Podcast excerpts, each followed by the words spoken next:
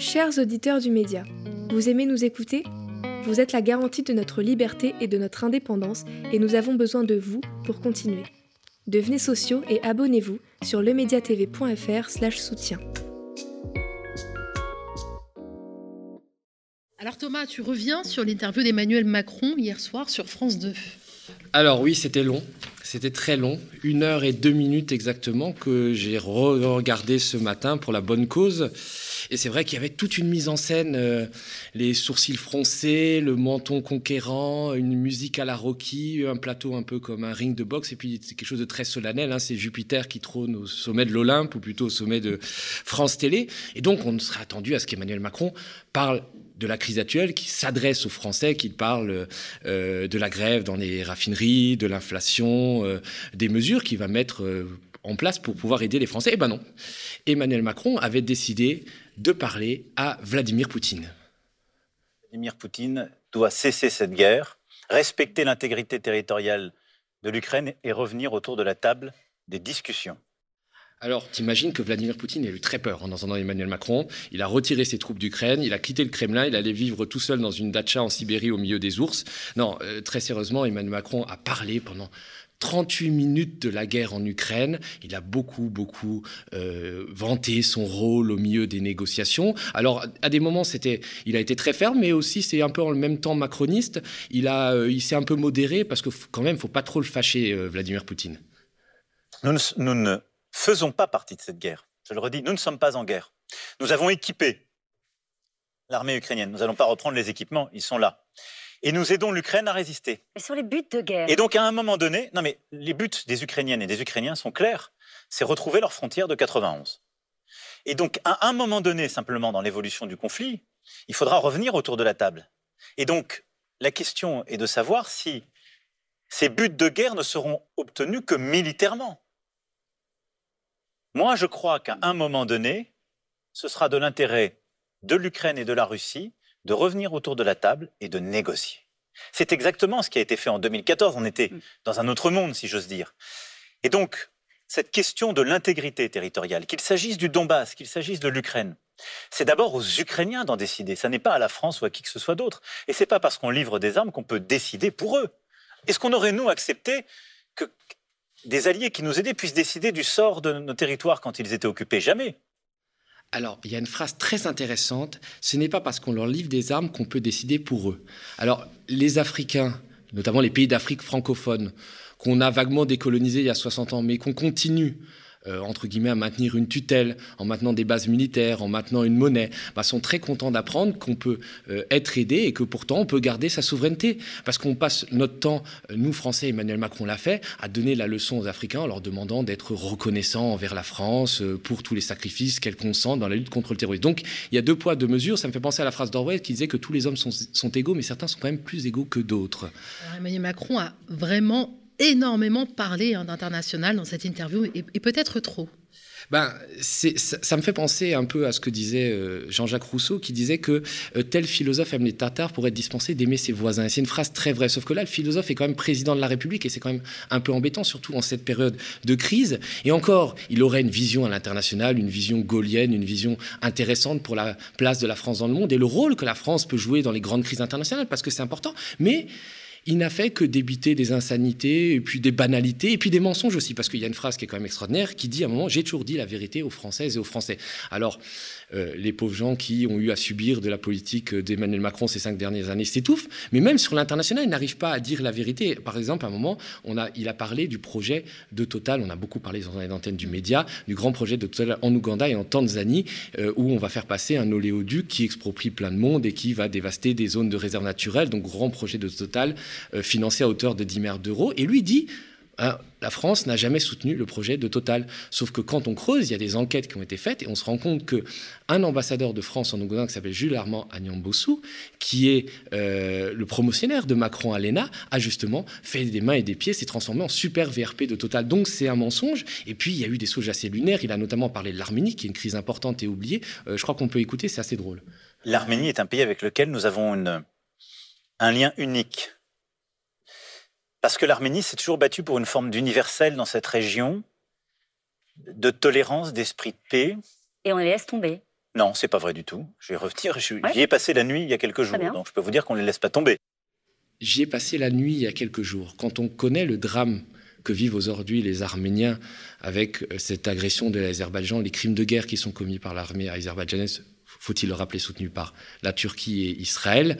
Je veux dire, tout réduire à sa petite personne. Ah, c'est moi, regardez, euh, je me mets en scène, j'ai passé la nuit à résoudre les problèmes du monde, c'est moi le chef du monde, alors qu'en fait, tout le monde sait que la France est devenue une puissance moyenne, voire une puissance médiocre, qui n'arrive absolument pas à régler les grands conflits autour de la planète, et notamment le conflit entre l'Arménie et l'Azerbaïdjan. Bah, je trouve que c'est profondément bas et triste. Alors, heureusement, heureusement, au bout de 38 minutes de l'AUS sur l'Ukraine et la Russie, euh, dont les Français, ce n'est pas leur préoccupation première, parce qu'ils vraiment ils souffrent, ben, on a eu une sorte de sursaut journalistique, puisque Caroline Roux, tout d'un coup, euh, s'est mis à poser les vraies questions qui fâchent.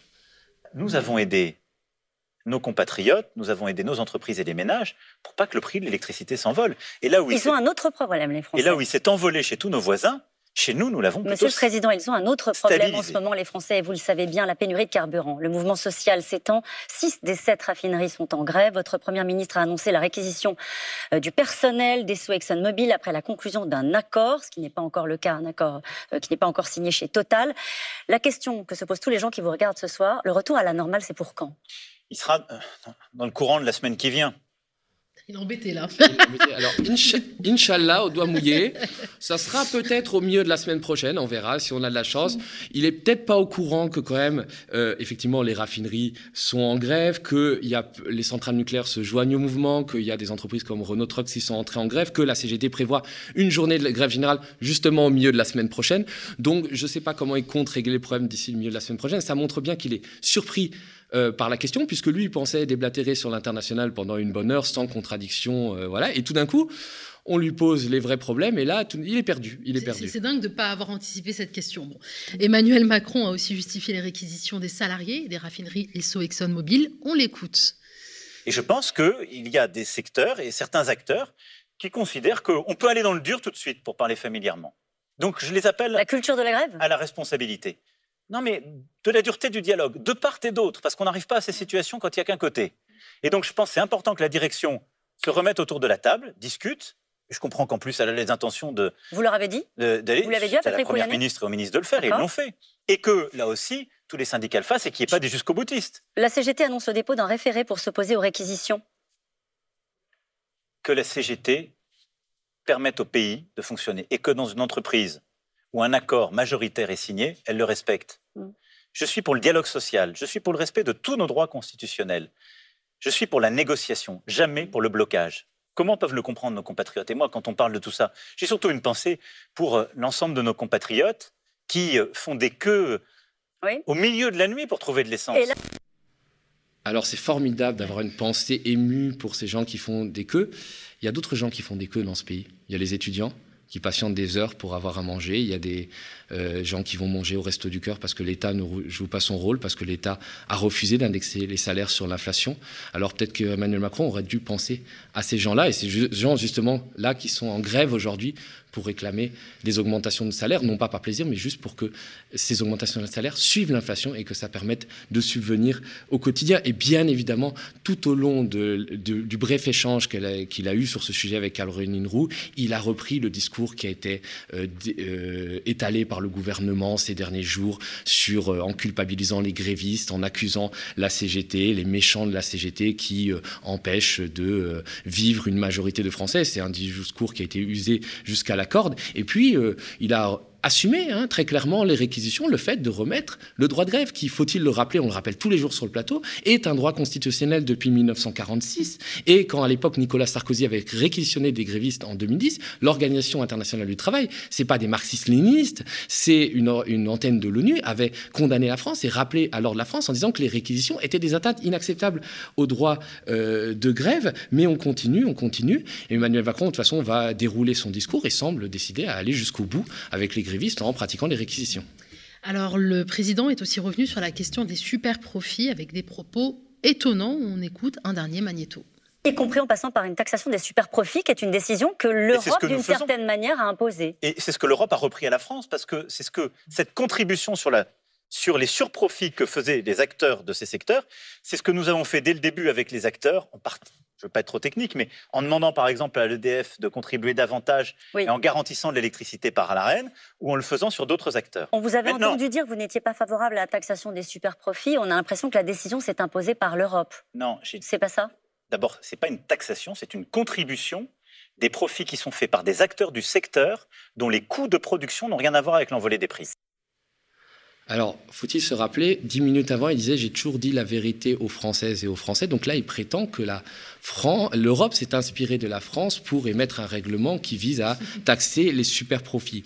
Sauf qu'il y a quelques mois en arrière, le discours n'était pas tout à fait le même. Je crois qu'on peut écouter euh, Bruno Le Maire, notre ministre de l'économie, au col roulé. Vous savez, le détail est dans les mots, et la politique, ce sont les mots. Taxe sur les super profits. Je n'aime ni le premier mot, ni le second. Le premier parce que je n'aime pas les taxes et que j'en ai assez que mon pays soit le champion du monde des taxes mmh. et qu'à chaque fois qu'il y a une difficulté, on répond une taxe, un impôt, un prélèvement obligatoire. Moi, je dis à tous les responsables politiques un peu d'imagination. Et un peu de dignité, monsieur le maire. et c'est quand même fort de café, après que la France ait été tout l'été vent debout contre cette taxe sur les superprofits, après qu'on l'ait rejeté à l'Assemblée nationale, prétendent que finalement l'Europe se serait inspirée du génie français qu'incarnerait Emmanuel Macron. Il faut quand même euh, avoir un rapport quand même compliqué avec la réalité pour l'affirmer. Et on a l'impression qu'Emmanuel Macron, il, perd le contrôle, il est dans le déni, il déblatère sur l'Ukraine, euh, alors qu'en fait la France n'y joue aucun rôle. Et puis, quelques heures plus tard, à l'Assemblée, il y a un amendement qui a été adopté euh, dans la nuit contre l'avis du gouvernement pour taxer non pas les super profits, mais les super dividendes euh, que verseraient les grandes entreprises à leurs actionnaires. Et euh, Gabriel Attal, le ministre au compte public, a parlé quand même d'un signal négatif pour l'attractivité de notre pays. Donc en fait, on se rend compte qu'Emmanuel Macron a été euh, ment carrément et ne dit pas la vérité quand il parle du fait qu'il a toujours été favorable au super profit. Et il, la dernière chose, c'est qu'on a l'impression qu'il euh, perd le contrôle à l'Assemblée nationale parce que effectivement la majorité dispose d'une majorité relative et les oppositions sont vent debout, notamment dans le débat sur le projet de loi de finances. Après cet amendement sur les super profits, les députés ont rétabli l'exit tax, l'exit tax qui est un impôt sur les personnes, les contribuables les plus fortunés qui quittent la France et qui avait été supprimé par Emmanuel Macron lors du premier quinquennat. Donc maintenant, Emmanuel Macron, qu'est-ce qu'il va faire? Euh, Il ne reste euh, que l'option du 49.3 ou éventuellement euh, de la dissolution. quand on le connaît, on peut imaginer qu'il va tenter le passage en force et on espère que la rue saura le rappeler à l'ordre puisqu'on est encore en France dans une démocratie. Merci Thomas pour ce débrief. Alors voilà, c'est la fin de ce flash info hein, que j'ai été très ravi de, vous présenter. J'en profite pour vous rappeler que le média ne peut compter que sur votre soutien, vos dons et vos abonnements.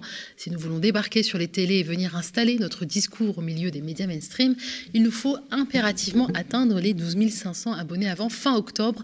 Nous comptons sur vous et je vous donne rendez-vous pour notre prochain et dernier flash à 17h. À tout à l'heure.